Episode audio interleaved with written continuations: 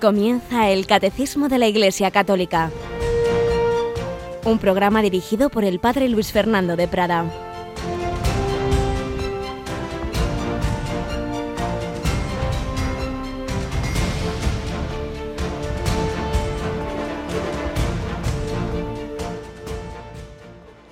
Alabados sean Jesús, María y José. Un cordialísimo saludo en este martes, este primer martes de Adviento y primero de diciembre de 2015, como recordamos de vez en cuando, un día que nunca más se repetirá, el primero de diciembre de 2015, la única vez que lo viviremos, un día único y repetible en nuestra vida para pasarlo haciendo el bien, sembrando el amor de Dios, amando al prójimo con ese corazón de Cristo que Él mismo quiere darnos y con la intercesión de María en cuya novena de, la, de una de sus fiestas principales de la Inmaculada nos encontramos.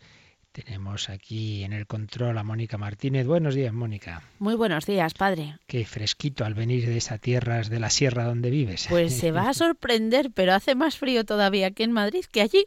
Qué cosas, qué cosas. Y el otro día tuvimos un fin de semana intenso, ¿verdad? Así es. Nuestra paloma voló a la Catedral de Burgos. Eh, Lorena y un servidor nos fuimos a Toledo, dos ciudades fresquitas en invierno.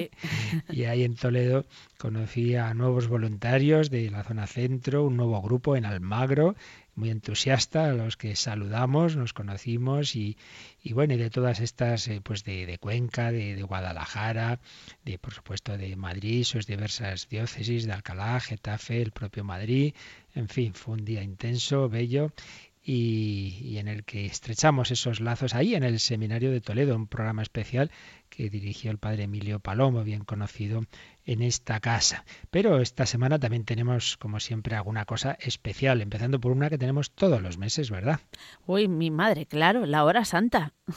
La hora santa, porque ya es primer viernes, este viernes que viene. Así es. Y por tanto, la noche del jueves, oración todos unidos en la hora santa en exposición del Santísimo en nuestra capilla. Pero comentaba yo antes que estamos por un lado en Adviento, por otro lado en la novena de la Inmaculada. Y como en Radio María es una especie de parroquia en las ondas, pues hacemos nuestras oraciones especiales de cada tiempo litúrgico, ¿verdad? Así es. Así que estamos realizando la novena después de vísperas, así que que no pierdan eh, los oyentes la oportunidad de seguirla. A eso de las 8 menos 10 de la tarde, en novena de la Inmaculada. Pero luego todo el tiempo de Adviento, nuestro voluntario de Zaragoza, Antonio, J. Esteban nos prepara esos micro espacios de unos cuatro o cinco minutos sobre cada día de Adviento, ¿verdad? Así es, son las contemplaciones musicales que van unidas además a la liturgia de cada día de este Adviento.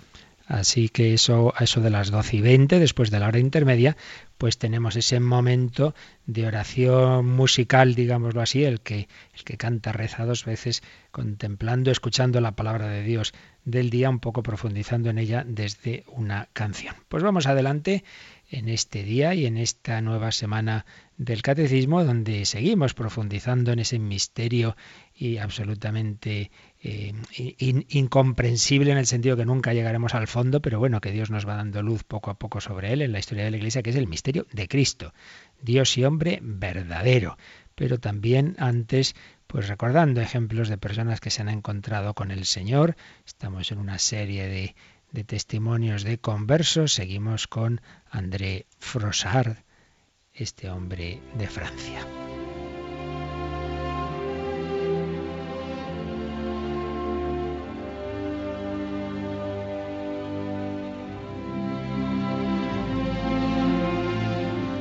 André Frossard habíamos recordado que vivió entre 1915 y 1995, como era de una familia absolutamente atea, eh, de izquierda radical, y era un hombre que con sus 20 años no tenía absolutamente ninguna inquietud religiosa, no necesitaba nada, se sentía bien, le parecía que era feliz, que no tenía ninguna necesidad de plantearse la existencia de Dios. Pero había quedado con ese amigo suyo con el que trabajaban en un periódico eh, que era católico, ese le dijo yo voy a rezar, espérame a la puerta de tal iglesia a las 5 de la tarde, luego yo salgo, él no quería entrar, pero, pero como no salía, pues entró a buscarle. Y ya leímos lo que ocurrió, lo que ocurrió cuando entró en esa iglesia y vio pues Había gente rezando de rodillas, vio el altar, vio que había seis velas encendidas, vio que había algo así como una especie de cruz con un círculo blanco, era la exposición del Santísimo. Y el último día leímos lo que experimentó, como de repente tuvo una especie de terremoto interior de luces espirituales que recibió, básicamente las tal como lo describe podemos recordar algunas de las frases que leíamos el otro día, que, sintió que en ese momento que vino a su mente, Él, Dios es la realidad, Él es la verdad, hay un orden en el universo y en su vértice la evidencia de Dios, la evidencia hecha presencia, la evidencia hecha persona, de aquel a que yo había negado un momento antes, a quien los cristianos llaman Padre nuestro, y me doy cuenta que es dulce, con una dulzura semejante a ninguna otra. Entonces empieza a experimentar la exultación del salvado, la alegría del náufrago, recogido a tiempo, con la diferencia de que es cuando es salvado, cuando se da cuenta de que realmente estaba perdido, cuando se da cuenta de lo que le faltaba. Al mismo tiempo me ha sido dada una nueva familia, que es la Iglesia. Todo está dominado por la presencia de aquel ante quien tengo la dicha de ser un niño perdonado que se despierta para saber que todo es regalo. Qué bella expresión. Él se, se despertó como de un sueño, como un niño perdonado, sabiendo que todo es regalo. Entonces su amigo ya sale, ya están en la calle, y ve que, que le ha cambiado el rostro, pero ¿qué te pasa? ¿Pero qué te pasa? Soy católico, apostólico y romano. Y seguimos leyendo el relato que él escribe en su libro Dios existe, yo me lo encontré. Cinco minutos más tarde, en la terraza de un café, contaba todo a mi compañero. Observaba los viandantes que caminaban sin ver y pensaba en su maravillado asombro cuando a su vez hicieron el hallazgo que yo acababa de hacer. Él veía a la gente pasar por la calle y dice, cuando descubran lo que yo he descubierto, cuando descubran este amor de Dios. Seguro de que la misma aventura les sucedería pronto o tarde, me divertía anticipadamente con la sorpresa de los incrédulos y de los que dudaban sin dudar. Como uno de nosotros dos evocó a ese dictador teatral que había concedido al cielo dos minutos para fulminarlo, sin lo cual se consideraría autorizado a declararlo públicamente vacío, la absurdidad de ese desafío lanzado al infinito por ese grano de polvo, nos dio una risa nerviosa. Recordaron, pues, un hombre que había dicho, sí, existes, eh, fulmíname, etcétera, esas tonterías que a veces hacemos, y se reían pensando en, en esas actitudes. Dios estaba, estaba allí, revelado y oculto por esa embajada de luz que sin discursos ni figuras hacía comprenderlo todo, amarlo todo me doy cuenta de lo que tales alegaciones pueden tener de excesivas. Pero, ¿qué puedo hacer yo si el cristianismo es verdadero? Si hay una verdad, si esa verdad es una persona que no quiere ser incognoscible.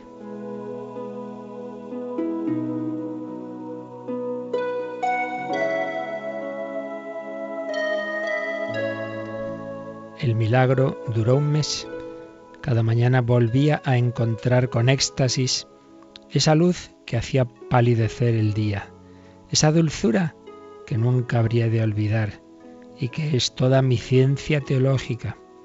La necesidad de prolongar mi estancia en el planeta cuando existía todo ese cielo al alcance de la mano, no se me mostraba con mucha claridad y la aceptaba por agradecimiento más que por convicción. Fijaos, la luz y el sentimiento de la dulzura de, de lo que es la presencia de Dios, le hacía desear el cielo decía, yo para qué me tengo que quedar aquí en la tierra.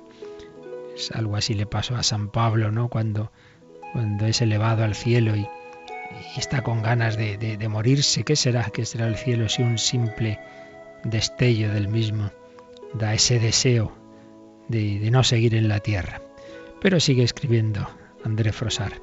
Sin embargo, luz y dulzura perdían cada día un poco de su intensidad. Finalmente desaparecieron sin que por eso me viese reducido a la soledad. la verdad me sería dada de otro modo. Iría a buscar después de haber encontrado.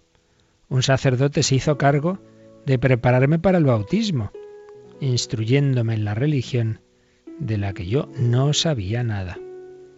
Lo que me dijo de la doctrina cristiana lo esperaba y lo recibí con alegría.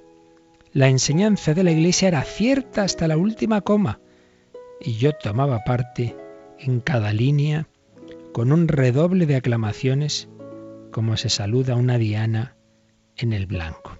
Hay aquí en, estos, en estas líneas que acabamos de leer dos aspectos importantes para todos. Uno, que esas experiencias de Dios, eso que San Ignacio lo llama consolaciones, pues no son, no permanecen toda la vida, no podemos pretender siempre estar sintiendo esos gustos, esos consuelos. A veces hay consolación, a veces hay desolación, a veces nada especial, sino, bueno, esa certeza de que Dios está ahí. Entonces, las personas que han tenido una gran luz, como, como tuvo este hombre, pues bueno, duró lo que duró. Pero no hay que identificar la fe con lo que yo siento. Ay, es que hace años yo sentía más a Dios. Bueno, y, ha habido santos como la Madre Teresa o la Madre Maravillas que mucho tiempo no han sentido absolutamente nada al Señor, pero estaba ahí. Eso por un lado. Y por otro lado, fijaos que este hombre que no sabía nada, absolutamente nada, de doctrina cristiana, cuando se la explicaron, sentía en su interior que eso era así, que era absolutamente verdadero. La enseñanza de la Iglesia era cierta hasta la última coma. Una vez que uno ha recibido esa gracia, esa luz de Dios, es una vez que su corazón está dispuesto, limpio, bienaventurados los limpios de corazón, porque ellos verán a Dios. Entonces le parece claro, claro, que lo que dice la Iglesia es así. Recuerdo una chica, pues, eh, de nuestro tiempo y, cuando se, se, convirtió, se confesó, etcétera, y, oyó la explicación de temas que hoy día son tan controvertidos, sobre todo de la moral sexual, decía, sí, sí, en el fondo yo sentía que tenía que ser algo así. Pasa claro, nadie se lo había explicado y, su corazón no estaba antes preparado, pensaba lo que piensa hoy día todo el mundo, pero cuando ya estaba cerca de Dios y, oyó la explicación del sentido del matrimonio, de la castidad, etcétera, estaba encantado. Dice, claro, claro, si eso, eso es, eso es lo que en el fondo yo intuía o sentía que, tenía que ser. Pues André Frosar, todo lo que le explicaban de la iglesia le parecía estupendo. Cuando venía de, cero, digamos, del ateísmo. La gracia de Dios, la conversión nos lleva a Dios hecho carne, Jesucristo, que vive en la iglesia. La iglesia nos transmite esa su enseñanza. Todo va unido. Por eso dijo bien a su amigo cuando le preguntó, ¿pero qué te pasa? Que soy católico, apostólico y romano. Así de repente, cuando todavía no estaba ni bautizado. Pero preparándose a ese bautismo, pues fue conociendo esa doctrina de la Iglesia. Y sigue diciendo, una sola cosa me sorprendió de esa doctrina de la Iglesia, la Eucaristía. Y no es que me pareciese increíble, pero me maravillaba que la caridad divina hubiese encontrado ese medio inaudito de comunicarse y sobre todo que hubiese escogido para hacerlo el pan, que es alimento del pobre y alimento preferido de los niños. De todos los dones esparcidos ante mí por el cristianismo, este era el más hermoso. Pues también algo muy bonito. Cuando le explican lo que es la Eucaristía, se queda asombrado de ese regalo. Que no nos acostumbremos nosotros. Los conversos se asombran ante lo que se nos da en la iglesia. Y los que estamos dentro desde pequeños, pues quizá ya nos hemos mal acostumbrado, caemos en la rutina y no valoramos que tenemos con nosotros al Señor de esa manera de presencia tan fuerte. Esto también se cuentan historias en misiones, ¿no? Sacerdotes que explican esto y, y, y algunas personas, algún niño recuerdo en algún sitio que decía, Padre, pues si de verdad está ahí Jesús, pues yo no me quiero ir de aquí, quiero estar con Él a todas horas. Y nosotros a veces ni entramos en todo un día en la iglesia a saludar a Jesús en el sagrario. Ya seguiremos mañana pues leyendo algo más sobre cómo siguió esta vida ya converso al cristianismo de André Frosar. Pedimos al Señor vivir en su presencia, en su amor, en agradeciendo todos sus dones y particularmente la Eucaristía.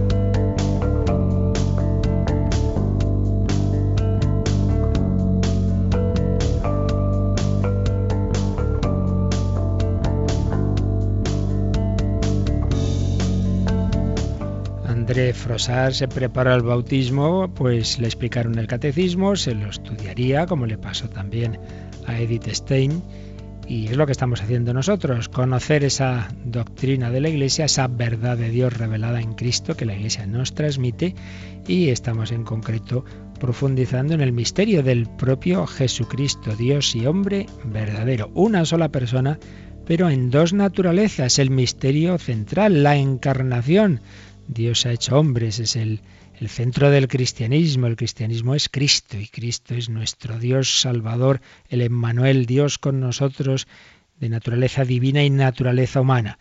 Y una y otra vez vamos repitiendo lo mismo desde distintas perspectivas. Un único yo, un único sujeto, una única persona. ¿Quién? ¿Quién es? El Hijo Eterno de Dios, la segunda persona de la Trinidad. Pero ¿qué es? Dios y hombre, dos naturalezas. Y entonces, pues toda la cuestión teológica está en mantener a la vez, como hay que hacer en los misterios, hay que mantener a la vez aspectos que a nuestra mente limitada le pueden parecer contradictorios. Dios es uno y trino. Bueno, desde distintas perspectivas, uno en esencia, naturaleza, trino en personas. Pues Cristo es una persona en dos naturalezas, un único sujeto. Y todo esto que se fue precisando en base a la escritura y la tradición, se fue precisando en esos primeros concilios, pues hemos ido aplicando, eh, lo estamos aplicando a la psicología de Cristo. Cristo tiene una manera de conocer como Dios en su naturaleza divina, una inteligencia divina, y una manera de conocer como hombre en su inteligencia humana. Es lo que vimos en días anteriores, pero ya el último día dimos el paso, ya pasamos de la inteligencia a la voluntad. Ya leímos el número que el catecismo dedica a este punto, pero vale la pena volver a leer, número mm, sintético, muy, muy bello, el número 475. Lo repasamos, Mónica.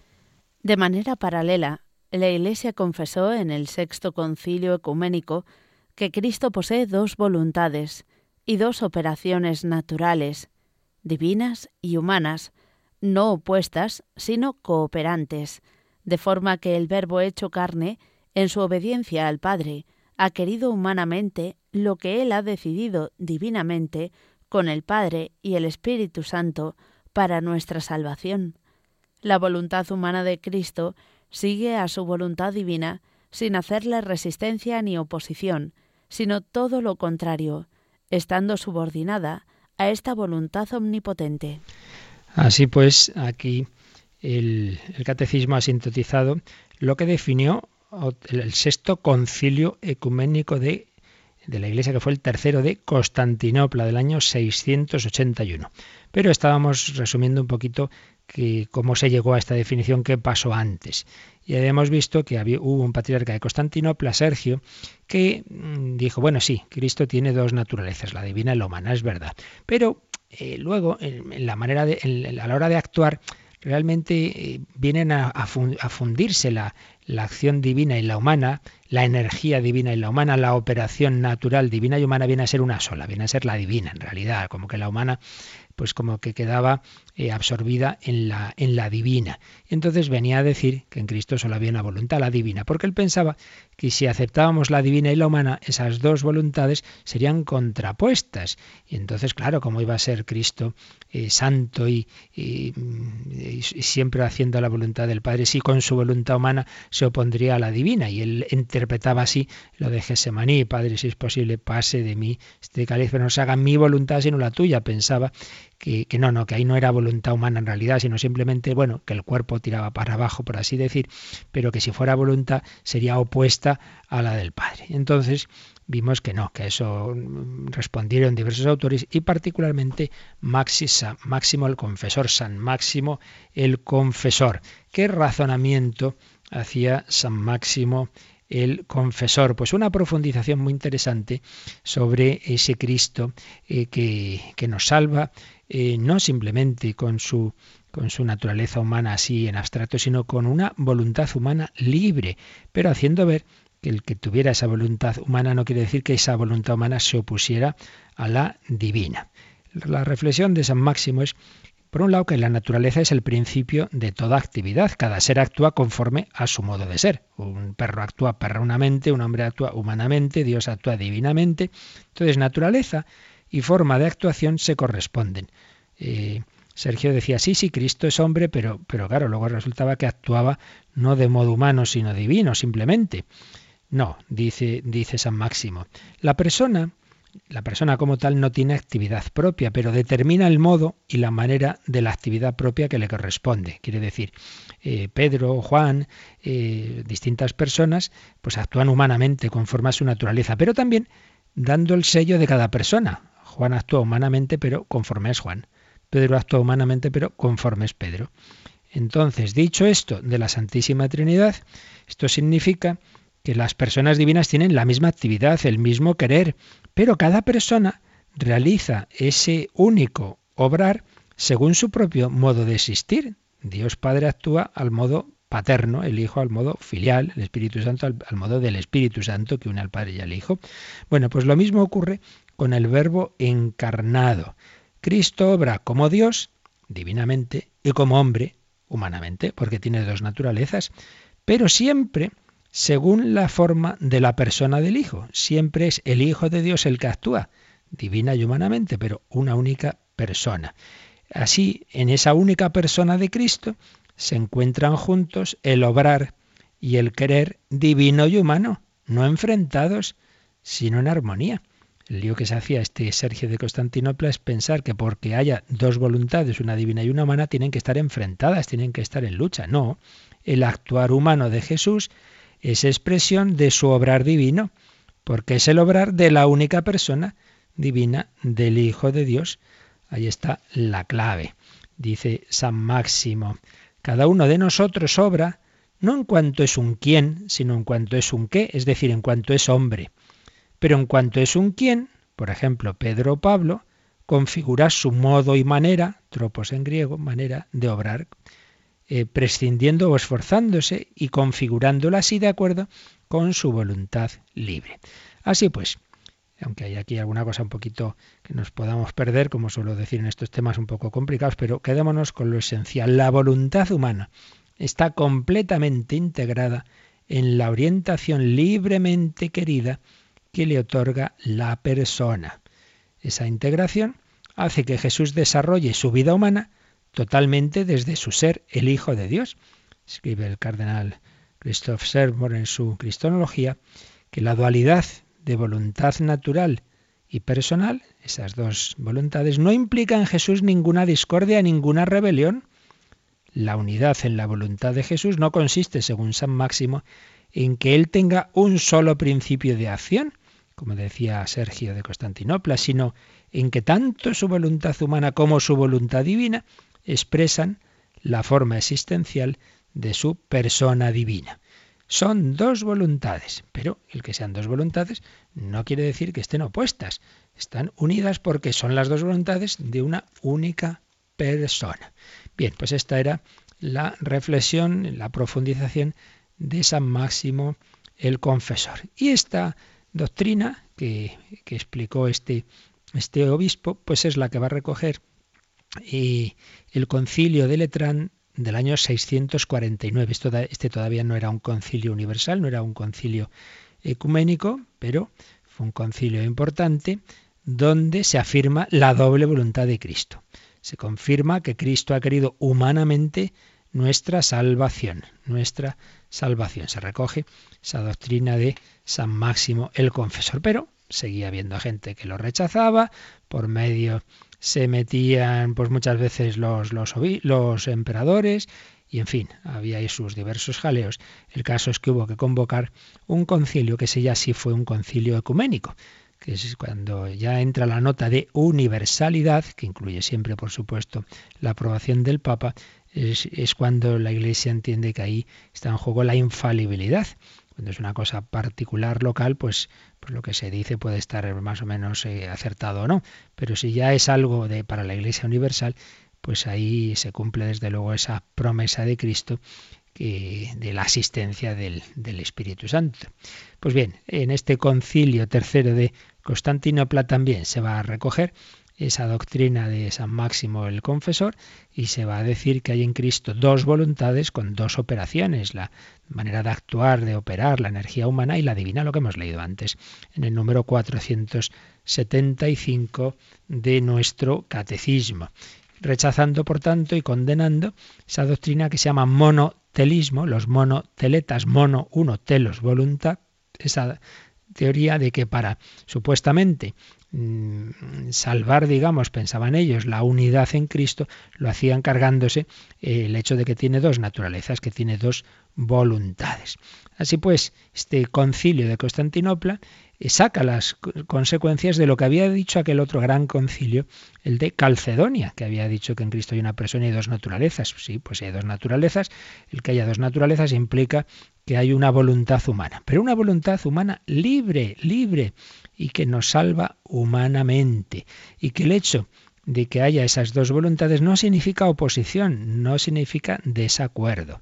Estas dos voluntades, como las dos naturalezas, están unidas pero no confundidas. Son distintas, pero no separadas. Si os acordáis, Calcedonia dijo que en Cristo esas dos naturalezas están sin mezcla ni confusión, pero también sin separación ni división. Sin mezcla ni confusión, no, se funden en una sola naturaleza. La, la, la herejía del monofisismo, monofisis, una sola naturaleza. No, no, no, no.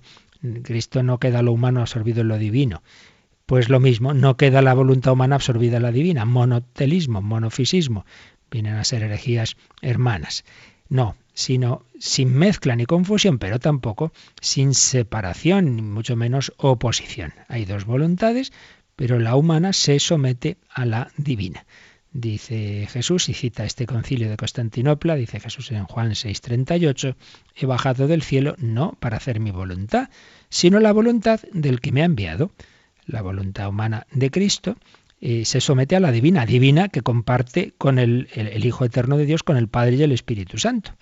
Así pues, en el único sujeto que es Cristo, se distinguen dos operaciones naturales. Operaciones de la naturaleza divina, los milagros. Y operaciones de la naturaleza humana, pues los sufrimientos, por ejemplo. Y, y ambos, ambas operaciones proceden de la misma persona. Pero, señalan todos los autores actuales que no hay que ver esta definición del Concilio III de Constantinopla simplemente como un sacar las consecuencias lógicas del concilio de Calcedonia, de que al haber dos naturalezas en Cristo hay también dos voluntades. Hay más que eso, hay una profundización muy importante eh, para nuestra fe y nuestra vida espiritual, y es la afirmación de que nuestra salvación procede de la voluntad humana del Verbo encarnado, de la libre aceptación que hizo Jesús de la pasión redentora en plena armonía con la voluntad divina. Se está subrayando la importancia de la humanidad de Jesús, de los misterios de su vida prepascual. Todo fue cumplido, señala Angelo Amato, en obediencia a la voluntad del Padre, y si Calcedonia había afirmado la perfección de la humanidad de Cristo, el tercer concilio de Constantinopla reafirma la perfección de su voluntad humana. Entonces todo este esfuerzo que se hizo, y sobre todo el trabajo de San Máximo el Confesor, y estos concilios, el de Letrán y luego el ecuménico ya de Constantinopla, pues nos van a ayudar a darnos cuenta de, que nos ha salvado un, un, hombre, el hombre Cristo Jesús, con una verdadera naturaleza humana, con una verdadera voluntad humana, que es de una persona divina, pero que no simplemente actuó como Dios, sino como hombre. Y algo muy importante, claro, cuando Dios decide la encarnación, el Hijo de Dios con el Padre y el Espíritu Santo deciden la encarnación, pero en ese momento, por así decir, él solo, el Hijo solo pudo querer esa encarnación divinamente, no humanamente, aún no se había hecho hombre. Pero ahora ya hecho hombre, Jesús sí quiere también humanamente mi salvación. Y concretamente cuando en Gesemaní dice, Padre mío, Padre mío, si este cáliz no puede pasar sin que yo lo beba, hágase tu voluntad. Ahí está repitiendo el sí, pero ahora ya de una manera humana, con libertad. Está libremente, libremente asumiendo en su naturaleza humana lo que le cuesta a su, a su psicología, claro que le cuesta el sufrimiento, la muerte, pero Jesús me amó con corazón humano. Esto es muy bello, o sea, no es simplemente una consecuencia lógica de, del concilio anterior, esto sino el darme cuenta de la importancia que tiene que es un hombre el que humanamente me ha querido salvar con corazón humano, y pero a la vez ese, ese, ese acto humano esa acción humana, esa voluntad humana tiene un valor infinito porque es la voluntad humana de una persona divina. En el enfoque herético del monofisismo, la actividad de Jesús y las decisiones libres de Jesús son simplemente actos inmediatamente divinos. No se ve la importancia que tiene su acción humana obediente. Pero en la, en la fe católica, la voluntad humana y la divina están unidas. El Hijo de Dios, también como hombre, está vuelto hacia el Padre y me ama a mí. Y nos sugiere Angelo Amato que demos un salto desde ese concilio de Constantinopla al, último concilio ecuménico, el Vaticano II. Como sabemos, este no, no fue dogmático, no pretendió eh, definir nada, pero mm, de una manera pastoral, fue el sentido de ese concilio, un concilio pastoral, pero sí, claro, recoge la doctrina de los anteriores y nos la expresa de otra forma más, digamos, para el hombre de hoy. Y entonces tiene, tiene este concilio Vaticano II, pues ese recoger recoger estas ideas y con un texto precioso, precioso. El Vaticano II va a profundizar en esa comprensión de la plena humanidad de Jesús, una humanidad que asumida por el verbo no fue elevada, perdón, no fue anulada, sino elevada. Y entonces dice que por su encarnación el Hijo de Dios se ha unido de alguna manera con todo hombre. Y tiene esta, esta frase en la Constitución Gaudium et Spes 22. El Hijo de Dios ha trabajado con manos de hombre, ha pensado con entendimiento humano, ha actuado con voluntad humana, ha amado con corazón humano. Qué bonito párrafo, ¿eh? El verbo hecho carne trabajó con manos de hombre, pensó con inteligencia humana, actuó con voluntad humana, amó con corazón humano pues vamos a quedarnos contemplando este corazón de Cristo que en Gesemaní pues me amó con ese corazón humano de una persona divina, pero auténtico corazón humano. Vamos a darle gracias al Señor y a, pedirle que nos ayude a nosotros también a, asumir eh, en nuestra voluntad sus designios, su santa voluntad.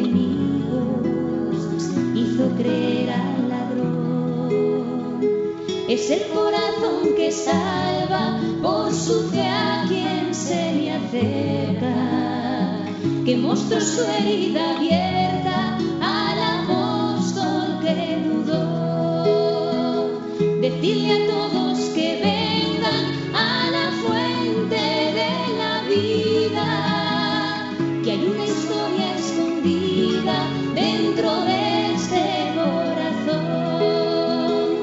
Decirles que hay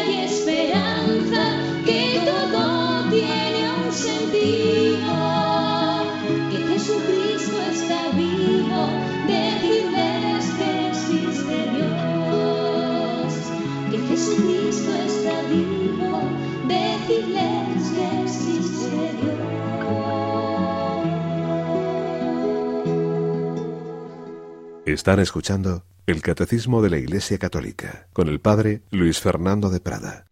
Decirles que Jesucristo está vivo, que existe Dios, lo que descubrió una tarde de julio de 1935 André Frossard, a nosotros se nos ha dado esa fe en ese Dios hecho carne en Jesucristo, hecho carne con una humanidad verdadera, con un corazón humano que nos ama humanamente, que en su voluntad humana asumió mi vida y dijo, quiero, quiero dar la vida por ti, por ti, por ti, porque como vimos en días anteriores, también en esa en esa iluminación especial que tiene el alma humana de Cristo eh, por la visión del Padre, nos veía a cada uno de nosotros, eh, daba la vida por cada uno de nosotros. Así pues, una voluntad humana, pero un único sujeto. La única persona nos quiere divinamente, humanamente, posee dos voluntades y por eso eso significa, usando la expresión que hemos leído en el catecismo, que él ha querido humanamente lo que había decidido divinamente con el Padre y el Espíritu Santo para nuestra salvación. Lo que las tres personas divinas habían decidido divinamente, ahora ya también lo asume humanamente. Y sobre todo en ese momento en que cuesta más el cumplir ese plan, cuando llega la pasión. El compendio del catecismo lo resume también de esta forma. Se pregunta, ¿cómo concordaban las dos voluntades del Verbo encarnado? Y responde, Jesús tenía una voluntad divina y una voluntad humana. En su vida terrena, el Hijo de Dios ha querido humanamente lo que él ha decidido divinamente junto con el Padre y el Espíritu Santo para nuestra salvación. La voluntad humana de Cristo sigue sin oposición o resistencia su voluntad divina y está subordinada a ella. Como veis, venimos a repetir las mismas ideas de distintas formas, pero comprendo que son temas complicadillos y más vale insistir y repetir que así se nos van quedando las cosas. Por tanto, aquí hay una cuestión muy importante que San Pablo va a insistir mucho en ella, y es la obediencia. Fijaos, si, si el pecado original y todos nuestros pecados, al final el problema está en que no obedecemos a Dios, que no nos fiamos de Él, que somos como el hijo pródigo que se va de casa porque nos parece que yo soy más listo que Dios y voy a ser más feliz a mi manera que como Dios me dice, entonces entra la desobediencia. En cambio, la redención es la obediencia humana y libre de un ser humano, pero cuyo acto es de valor infinito porque por otro lado es una persona divina. Por eso escribe San Pablo en Romanos 5, 19.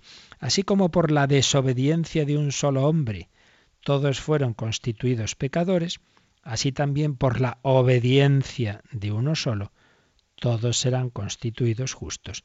Claro, esa obediencia de ese solo que nos, que nos ha hecho justos implica una voluntad humana en Cristo.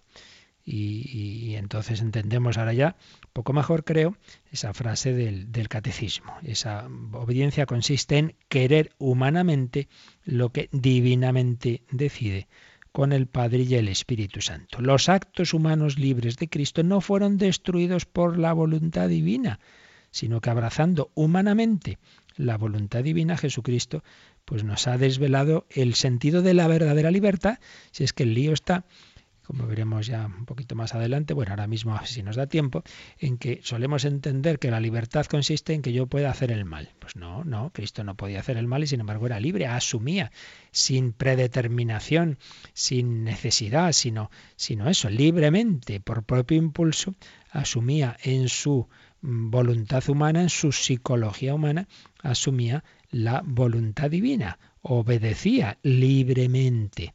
Y entonces así Jesús va a ser un modelo de, de, entrega, de entrega a los demás, de ser para los demás, una proexistencia, pero que se basa en que Él es el Hijo encarnado, en que Él, eh, en que ese obrar humano es el obrar humano de Dios, obrar humano de Dios. Entonces, el cardenal Christoph Servon, en su Cristología Dios ha enviado a su Hijo, eh, saca algunas consecuencias antropológicas, es decir, para la visión del hombre.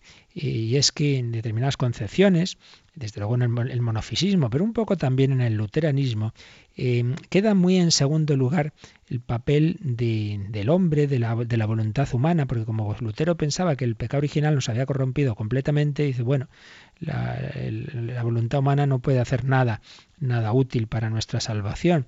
Y no, nosotros no lo vemos así. Vemos que en Cristo los actos humanos libres suyos no fueron eclipsados, no fueron destruidos por la voluntad divina.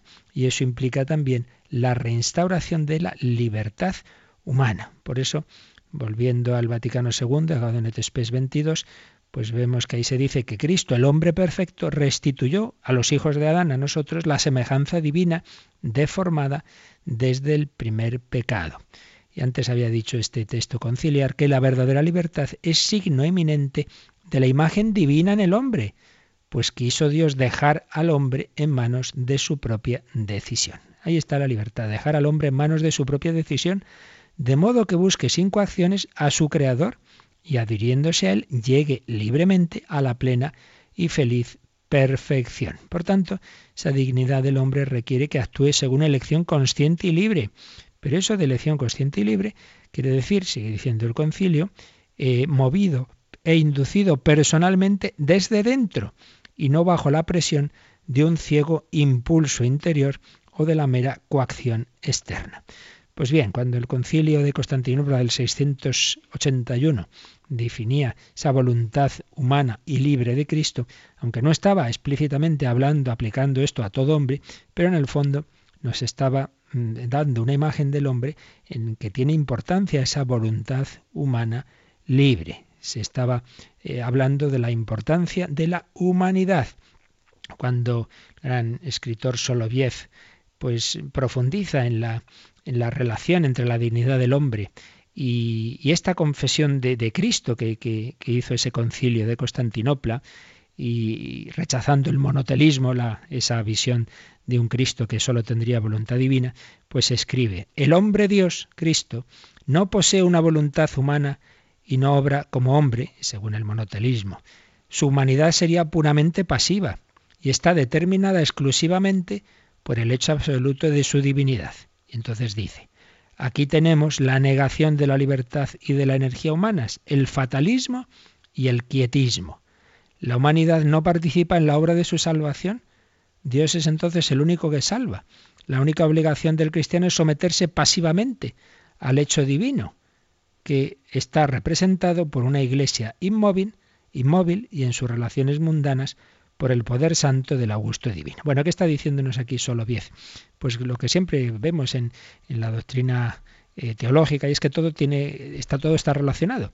Entonces, si se negaba la importancia de la voluntad humana de Cristo, eso daba también lugar a un enfoque de, una acción humana pues muy poco activa, muy pasiva, nada, no hay que hacer nada. El hombre lo, lo, que hace humanamente no, no, tiene valor. Entonces se cae en el quietismo y en el fatalismo. Bueno, que sea lo que Dios quiera, pero mal entendido. Como simplemente, pues nada, yo no tengo nada que hacer. Simplemente, pues es Dios el que tiene que actuar. Yo aquí espero, ¿no? Que venga la gracia y, sea ella, la que me salve. Hombre, sí, pero la gracia quiere que tú también colabores. Eh, echa la red. Sí, Cristo es el que hace el milagro de la pesca milagrosa, pero te dice que eches la red. Cristo convierte el agua en vino, sí, sí, pero hay que llenar las tinajas de agua. Entonces, esa visión eh, de los monoteletas, ese rechazar el papel de la voluntad humana de Cristo, tiene como consecuencia también en, la visión del hombre, pues que eh, la voluntad humana nuestra no valdría para nada. Entonces no hay que colaborar, no hay, no hay que hacer nada, hay que dejarse simplemente salvar sin, sin mover un dedo, ¿no? Una pasividad y una visión de la Iglesia, una Iglesia inmóvil y en la que hay que dejar el, simplemente el poder al Estado, era un poquito lo que se tendía a ocurrir mucho en el, en, el, imperio oriental, pues que los emperadores se metían mucho en la iglesia, etcétera, etcétera. ¿Veis? Todo parece que, que no tiene que ver, pero luego al final todas las cosas se relacionan. Por tanto, Soloviev subrayaba esta relación entre la verdadera ortodoxia cristológica y la imagen cristiana del hombre, sin voluntad humana, sin una forma de actividad humana, la humanidad de Cristo no hubiese tenido importancia. Sería, eh, dice, una adición muerta a la divinidad. Sería nada, pues una especie de, de cuerpo que se mueve, que es movido por la persona divina, pero sin auténtica espontaneidad, sin auténtica libertad. Y eso implicaría para nosotros también que la libertad del hombre pues habría sido destruida por la voluntad divina. Entonces la voluntad divina aparece como algo fatalista y necesario. Bueno, esto a veces decimos, nada, es la voluntad de Dios, ¿qué le vamos a hacer? Como algo que te cae, una, una piedra que te cae encima, ¿verdad? Hay que fastidiarse, hombre, no. Hay que asumir humanamente, libremente, hay que asumir en nuestro corazón si Dios quiere algo, pues, pues hombre, pues será para mi bien, por tanto voy a asumirlo pues libremente, ojalá gozosamente. Y si de momento no puedo alegrarme con esto, pues bueno, pedírselo al Señor. También Jesús en Gesemaní tuvo ese momento de, de, tristeza, pero bueno, eso fue un momento puntual. habitualmente, claro, que vivía con alegría la voluntad del Padre, que era también la suya, y que humanamente él la asumía. Pero a ese Dios sin humanidad, como lo llama Soloviev, corresponde una imagen del hombre eh, pasivo, un hombre que no se esfuerza en transformar la vida de la sociedad y, y, no, pues de eso nada. Nosotros tenemos una visión del hombre en coherencia con la visión del propio Cristo, en la que la voluntad humana tiene que tiene, tiene su parte, tiene que colaborar, tiene que actuar movida por la gracia de Dios, por supuesto. Sin eso hacemos estropicios. Pero, pero por otro lado, colaborando, colaborando. Así pues, Cristo conduce a los hombres, mediante su manera humana de querer, a que podamos querer como Él quiere, a que podamos querer como Él quiere. Todos estamos heridísimos por el pecado, por, por, el egoísmo, pero no tan corrompidos que Cristo no pueda curarnos. Él nos ha amado más que a sí mismo y nos da su Espíritu Santo para formar en nosotros un corazón como el suyo, que también sea capaz de amar a Dios por encima de todo y al prójimo. Y por eso en la historia de la Iglesia hay millones y millones de santos y de mártires, personas que por encima de lo que da de, sí misma la, la, naturaleza humana herida por el pecado, sin embargo transformada por la gracia de Dios, formado en nuestro corazón un corazón semejante, nunca igual, pero semejante al de Cristo, entonces sí, somos capaces de amar de esa manera divina humana divina porque tengo en mí al Espíritu Santo. Por eso dirá San Pablo, no soy yo quien vive, es Cristo quien vive en mí. Podríamos parafrasear, no soy yo quien ama, es el corazón de Cristo quien ama en mí. Entonces yo puedo perdonar al enemigo, porque tengo en mí ese Espíritu Santo con el que Jesús humanamente, libremente dijo, Padre, perdónalos, porque no saben lo que hacen. Dios es capaz de transformar nuestro corazón, de darnos ese amor a los enemigos, de darnos ese amor, amaos como yo os he amado. En mi naturaleza humana recibo el Espíritu Santo que me transforma desde dentro y por tanto sin coacción libremente yo quiero lo que quiere Cristo. ¿Veis qué consecuencias espirituales y antropológicas tiene pues esta fe católica en, en ese Jesucristo, Dios y hombre verdadero. Voluntad divina, voluntad humana, libre. Veremos esto que implica también eh, para entender un poco mejor esa libertad de Cristo, su impecabilidad, su santidad. Pero eso ya lo dejamos para mañana. Pues vamos ahora a meditar un poco todo esto, esta humanidad de Jesús, y a pedirle que nos salve, que nos santifique y también si queréis cualquier consulta sobre esto u otros temas, pues ahora nos recuerdan cómo podéis mandárnoslas. Participa en el programa con tus preguntas y dudas. Llama al 91 153 8550. También puedes hacerlo escribiendo al mail catecismo arroba radiomaria.es. Catecismo arroba radiomaria.es.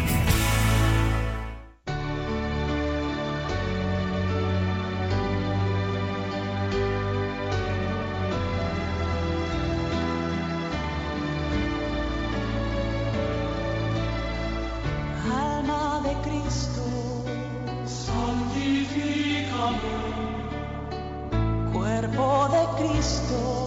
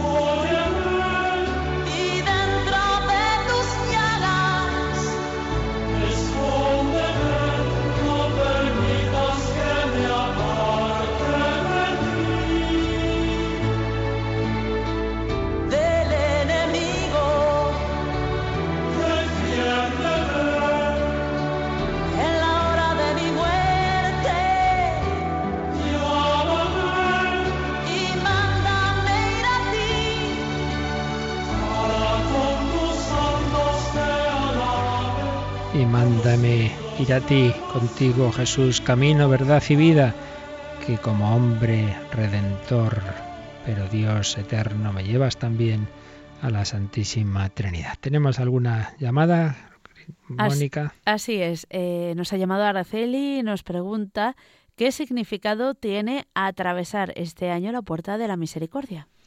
Bueno, pues es un, es un año santo, como pues esos años santos que los papas, pues hace ya tiempo, ¿verdad? Mucho tiempo. Me parece que el siglo XIII fue el primer año santo. Al principio eran cada siglo, luego cada 50 años, luego cada 25. Esos son los ordinarios. Pero luego de vez en cuando han convocado extraordinarios, ¿no? Me acuerdo, Papa Juan Pablo II, el año santo de la redención, año 83-84, el año mariano, 87.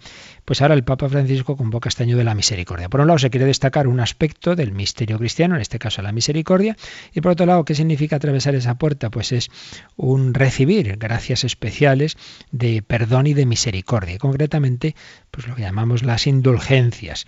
Esto pues lo he explicado varias veces, Monseñor Munilla, etcétera. Así en dos palabras es que una cosa es que una vez que siempre se arrepiente uno de un pecado y se confiesa, el pecado queda perdonado, pero quedan consecuencias, consecuencias porque nuestros pecados nos dejan heridos, inclinados al mal, y todo eso, si no se purifica en esta vida, pues hay que acabarlo de purificar en el purgatorio. Entonces las indulgencias nos ayudan, nos dan, digamos, eh, un empujón por parte de los méritos de, la Virgen y del propio Jesús y de los santos, como que se nos aplica a nuestra alma una especial gracia que ayuda a purificarnos y, por tanto si ganamos bien las indulgencias, si ganamos una indulgencia plenaria pues bien ganada, lo cual claro implica un arrepentimiento muy profundo, también hay que decirlo, ¿no?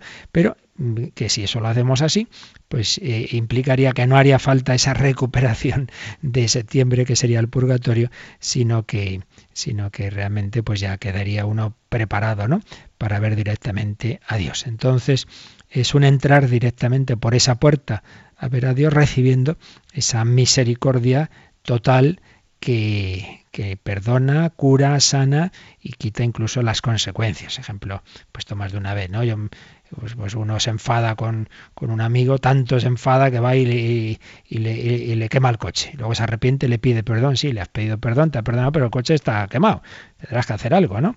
Entonces, pues, pues hay que arreglar eso estropeado, ¿no? Bueno, pues también tú te arrepientes, pero, pero has hecho daño al Señor, a los demás, hay que arreglarlo. Y en ese arreglo interviene la ayuda de las indulgencias y un año santo, pues nos da una especial ayuda. Luego, aparte, el Papa señala otros temas, ¿no? Como por ejemplo que los sacerdotes podamos de una manera más rápida y directa absolver algunos pecados eh, sin necesidad de recurrir al, obispo antes, ¿no? Eh, como, es en el caso del aborto o de otro tipo de pecados reservados, etcétera. Pero bueno, esto mejor es explicarlo bien y con calma.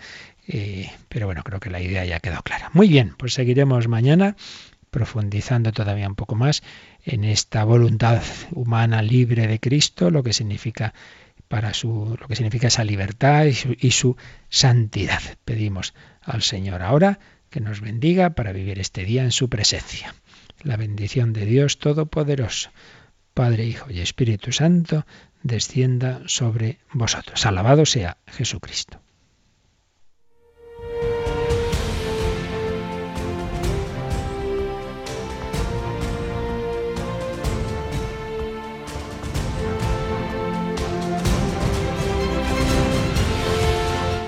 Han escuchado en Radio María el Catecismo de la Iglesia Católica, un programa dirigido por el Padre Luis Fernando de Prada.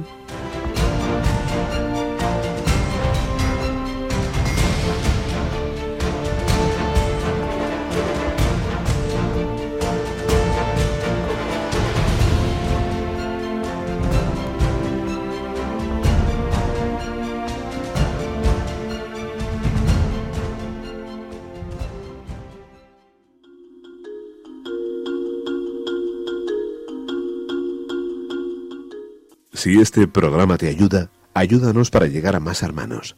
902-500-518. Radio María, la fuerza de la esperanza.